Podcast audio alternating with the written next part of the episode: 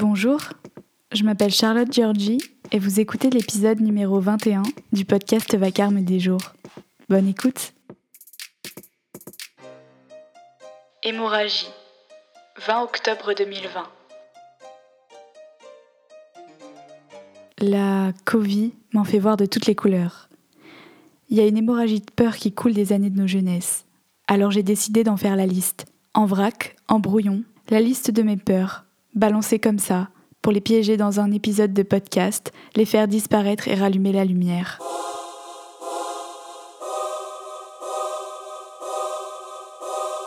Il y a neuf mois que j'ai entendu le mot Covid pour la première fois. Neuf mois, c'est le temps qu'il faut pour fabriquer un petit bébé, un nouvel être humain, un nouveau monde en gestation. Si vous êtes comme moi, vous avez encore du mal à distinguer la chose pendant l'échographie. Les formes sont floues, silhouettes fantomatiques. Ce qui s'affiche sur le monito, ce sont les battements affolés de cœurs qui ont peur, de têtes qui cherchent sans avoir trouvé la solution, de nous qui dérapons, sur le présent râpeux. Le monde a changé, pire que prévu, je veux dire. Tout semble plus brouillon qu'avant, moins complet, plus taché. Tout ce qui nous était promis s'est évanoui comme de la vapeur d'eau. J'ai 21 ans. Nous avons 21 ans. Notre jeunesse est raturée par une maladie qui s'entasse sur la pile de soucis que le XXIe siècle livre à nos 21 ans, sans vergogne, sans scrupules, sans excuse ni explication. C'est peut-être l'heure de l'accouchement, neuf mois plus tard. Ce monde d'après va surgir des entrailles, peut-être, si on pousse assez fort. Avant d'accoucher, il paraît qu'on est terrorisé. Parfois, il y a des hémorragies dans les accouchements. J'ai vu ça à la télé.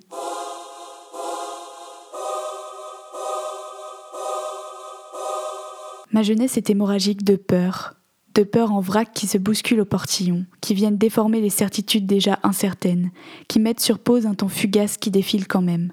Ces derniers jours, L'actualité s'est bousculée, les langues se sont déliées, on a crié, on a beuglé, des gens sont morts, d'autres ont pu à nouveau respirer. Moi j'étais submergée. Je savais plus sur quel papier penser, alors je me suis dit que j'allais lister toutes les terreurs. Que peut-être que si je les consignais là, coincées dans un fichier MP4, elles pourraient plus attaquer. Que si je les voyais bien en face, les yeux dans les yeux, on pourrait enfin se parler, se dire les choses, s'écrire la prose se jurer entre nous qu'elles n'entraveront pas la naissance de ce qui arrive. Alors, peur des jours qui viennent, ou bien liste des hémorragies, c'est comme vous préférez.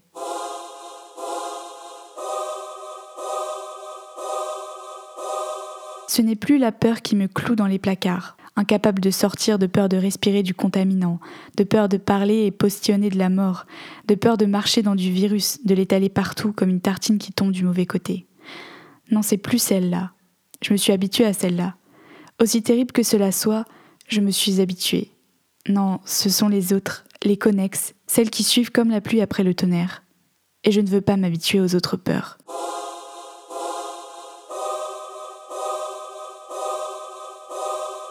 La peur de ces gens qui dévoient le sens de la contestation, du refus et de la résistance, à grand renfort de raccourcis sortis tout droit des trous noirs des fake news ou de leurs trous du cul qui croient se battre pour de grandes causes lorsqu'ils sont fossoyeurs de solidarité, de crédibilité, du fondement même du mot désobéir.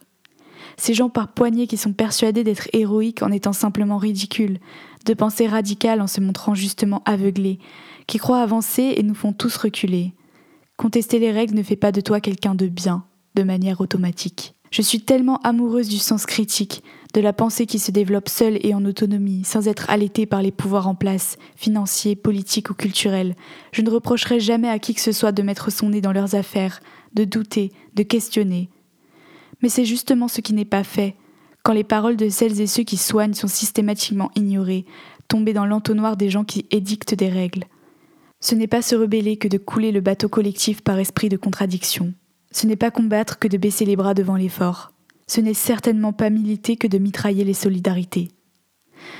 Il est tendance de s'opposer à tout, et vous savez que j'ai tendance à m'opposer à bien des choses. Mais face à des gens qui manient les mots, la com, d'une main de maître, je ne veux pas rater mon coup. Je ne veux pas me perdre bêtement dans les détails qui n'ont rien à voir avec une révolution. Aimez ton putain de masque. Celui qui brouille les signaux en manif, symbole des révoltes, tu sais, celui dont on n'aurait, à l'époque, pas eu l'indécence de souligner l'inconfort. Je suis mal à l'aise de voir comme les barricades sont promptes à être installées quand l'enjeu est rikiki. Oh les révoltés, on vous attend sur les causes qui comptent.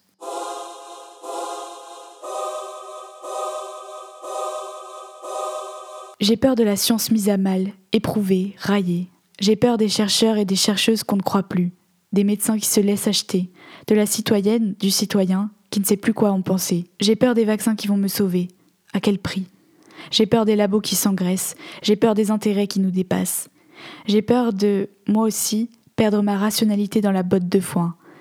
Car à trop chercher, on trouve autant de questions que de réponses, et toutes méritent d'être posées.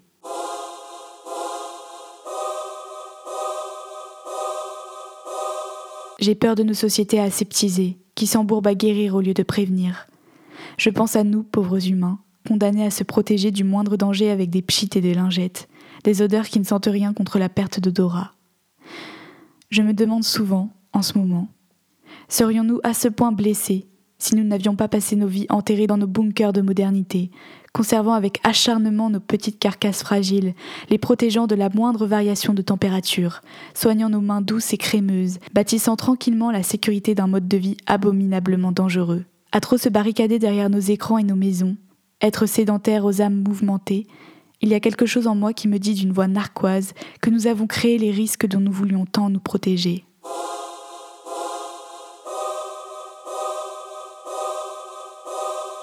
J'ai peur du métro boulot dodo, surligné au stabilo par la violence des mesures qui nous sont imposées, quand bien même elles sont nécessaires. La violence, non pas dans mon corps et dans ma chair, parce que je ne peux pas dire que je suis en souffrance de ce point de vue-là. La violence dans la culture et dans l'imaginaire. Comment construire encore la gaieté, la fête, l'ivresse de vivre dans un monde où l'on ne fait que le nécessaire, où l'on ne se plaint pas parce que ce n'est pas le moment, où l'on tait nos griefs parce qu'unité nationale oblige. Comment penser au sourire quand l'époque est si grise? Le Covid est arrangeant pour l'aliénation du travail. Il lui permet de continuer de fracasser nos crânes, retentissants, pendant que nos tentatives d'échappatoire sont obstruées incontestablement. Oui, je survivrai, mais la joie qu'il y avait dans nos poumons l'année dernière, la trouvera-t-on encore sans flirter dans un café, danser la nuit, vibrer le jour, toucher, embrasser, caresser, arroser les grands événements, pleurer dans une étreinte la perte d'un ami, d'une amie?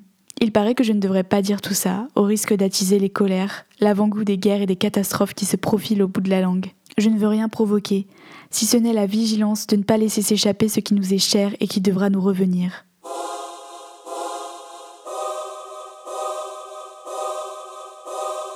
J'ai peur que l'agressivité qui me semble passagère ne reste fixée dans l'époque, que les radicalités qui se construisent en parlant entre gens très d'accord s'accrochent au monde suivant, que les erreurs, la déconstruction, la progression des êtres ne soient étouffées, ravagées, démantelées par le feu des critiques, de la méchanceté, du jugement.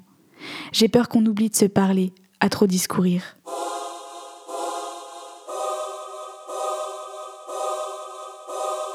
J'ai peur que pour une catastrophe, nous en oublions l'autre.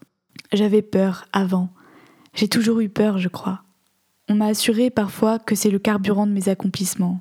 Mais la peur n'est pas mon moteur et j'ose espérer que ça ne le sera jamais. Ça m'est égal que la maladie décarpisse, que la Terre arrête de se réchauffer, que nous puissions continuer nos vies d'humains inchangées. Tout ça m'importe peu.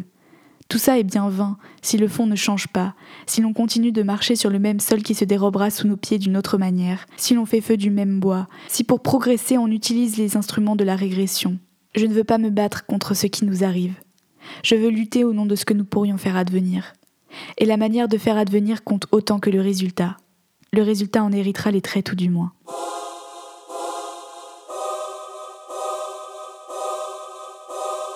Faire passer tout ça de la théorie à la pratique, c'est plus fastidieux. Ça veut dire avancer, sans se retourner et se plaindre de ce qui n'est plus, sans regarder droit devant et craindre ce qui arrive.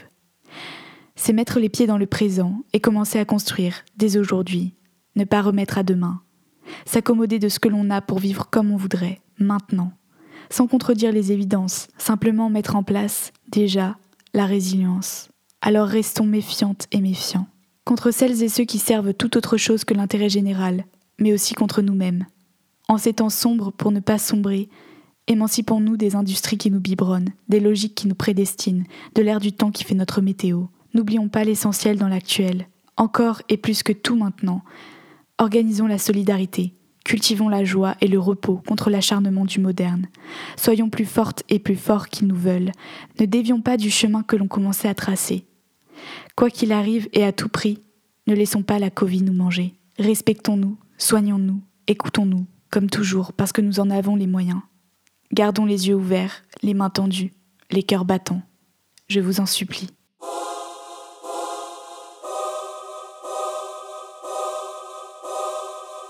Venez d'écouter l'épisode 21 du podcast Vacarme des jours. Merci. Si cet épisode vous a plu et que vous voulez soutenir votre podcast, vous pouvez partager cet épisode autour de vous, dans la vraie vie et sur les réseaux sociaux. Si vous nous écoutez sur un appareil Apple, n'oubliez pas de nous noter sur votre appli de podcast. Ça prend seulement quelques secondes, il suffit de nous mettre 5 étoiles et éventuellement de nous laisser un avis et l'on pourra remonter dans les algorithmes pour permettre à plus de gens de nous écouter. Enfin, abonnez-vous au flux du podcast sur votre appli ou sur les réseaux sociaux listés en description pour ne rater aucune sortie d'épisode. Merci de votre soutien et à jeudi prochain pour un nouvel épisode.